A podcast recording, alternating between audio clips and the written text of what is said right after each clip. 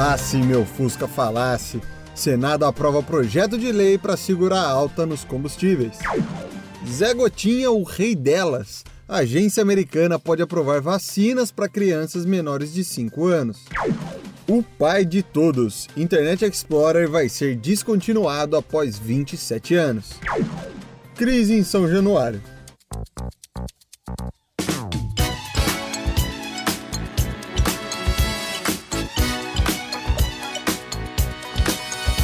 Olá, olá, senhoras e senhores, muito bom dia. Hoje é dia 14 de junho, uma bela terça-feira, Dia Mundial do Doador de Sangue e Dia Universal de Deus, exatamente, ele, o homem, Deus.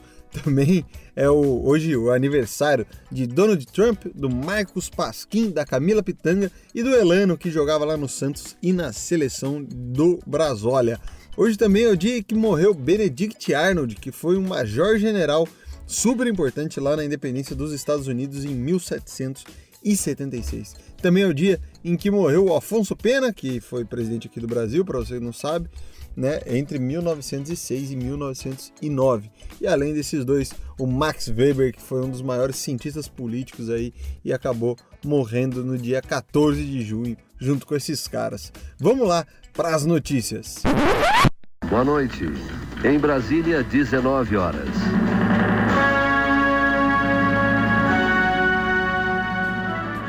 Começando aqui no mundo do terno e gravata, de muito sapato social e jantares com lagosta, o Senado Federal ele aprovou ontem o texto base do projeto de lei complementar 18 de 2022. Esse projeto ele limita a porcentagem do ICMS nos combustíveis, na energia elétrica, nas telecomunicações e nos transportes. O ICMS ele é um imposto estadual, só para lembrar para todos vocês por aí. Um porém é que tiveram umas mudanças no texto e ele vai precisar ser votado de novo na Câmara dos Deputados. Lembrando, eu já trouxe a notícia aqui quando foi aprovado na Câmara dos Deputados e depois foi para o Senado, agora foi aprovado, só que ele vai ter que voltar.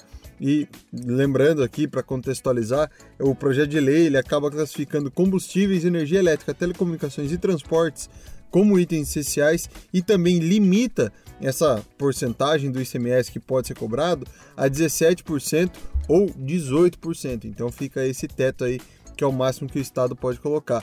E lembrando também que ele foi proposto pelo governo federal para tentar dar uma segurada aí na alta dos combustíveis. Vamos lá para a próxima notícia.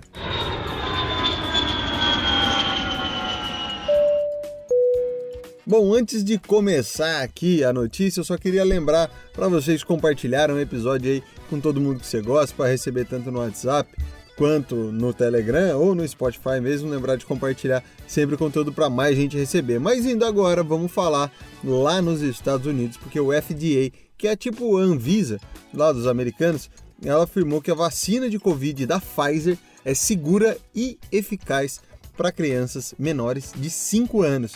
E lembrando que essa faixa de idade é a única que ainda não pode tomar vacina lá nos Estados Unidos e também, evidentemente, na maioria dos países, né? Porque eles tendem a ser os pioneiros aí para liberar a vacina, pelo menos foi assim durante a pandemia. O FDA ele também marcou para amanhã uma reunião com especialistas para decidir se recomenda três doses de 3 microgramas da vacina da Pfizer para crianças entre 6 meses e 4 anos e duas doses da vacina da Moderna para crianças entre 6 meses e 5 anos de idade.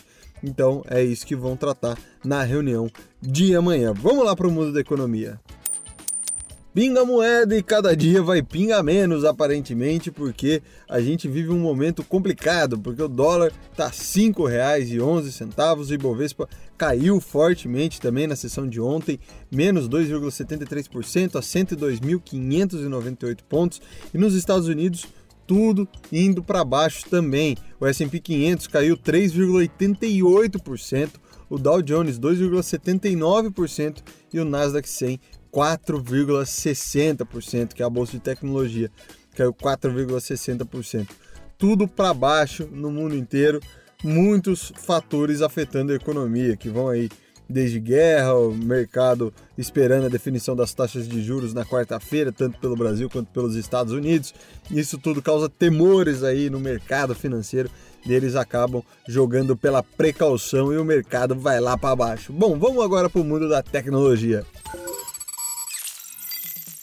Olha só, quem diria, não? O Internet Explorer vai ser descontinuado amanhã, depois de quase 27 anos no ar. Ele surgiu lá em 1995, muito tempo atrás. Então amanhã, no dia 15, né, o Internet Explorer não vai ter mais suporte no Windows 10 e quando você clicar nos atalhos que tem ali no navegador, você vai ser redirecionado para o Microsoft Edge, que é o outro navegador aí que foi lançado em 2015 pela Microsoft. E a empresa também disse que está fazendo isso para oferecer uma melhor experiência com o Edge e também disponibilizar uma plataforma compatível com sites e alguns aplicativos mais novos, o que acaba incluindo a segurança durante o uso, né? Então por isso que eles estão transicionando do Internet Explorer para o Edge, porque o Explorer estava defasado para as necessidades de hoje em dia.